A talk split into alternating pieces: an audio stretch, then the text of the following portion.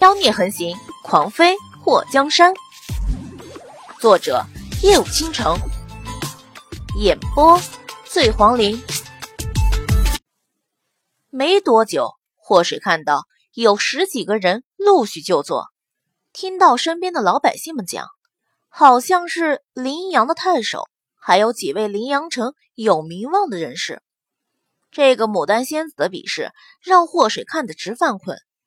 那些上台的姑娘们，不是女红就是琴棋书画的，大家都蒙着面纱，根本看不到长什么模样。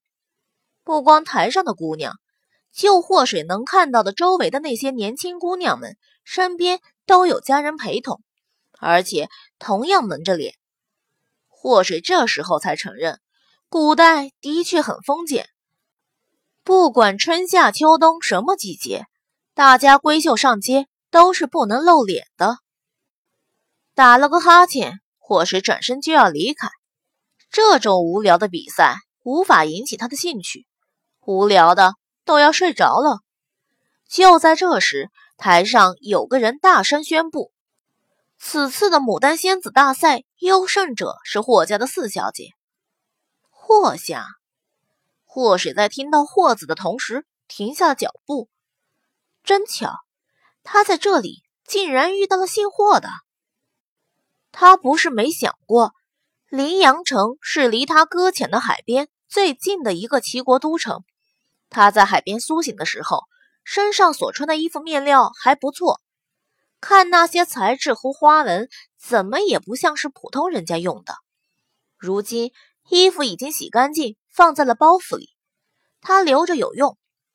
霍水抬起头看向高台，高台上那些看穿着打扮都是大家闺秀的姑娘们，如今端庄的站在一旁。一个姑娘从人群中走出，如果他没猜错的话，应该就是霍家的四小姐吧。从那纤细的身材和衣着来看，这个霍家四小姐。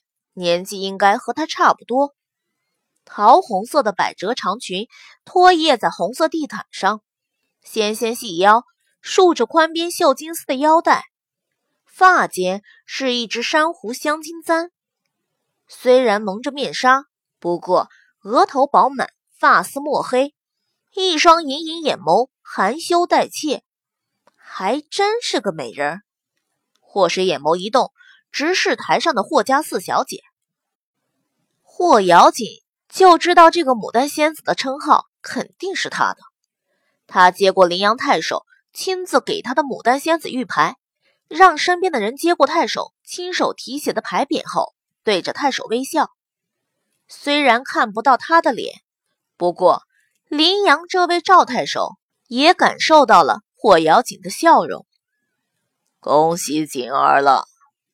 赵太守轻声说了一句，霍瑶锦微微俯身：“锦儿先谢过赵叔叔。”赵太守摸了摸胡子：“锦儿从京都赶来，一路辛苦，先去歇息吧。”霍瑶锦应了一声，拿着玉牌准备退下去。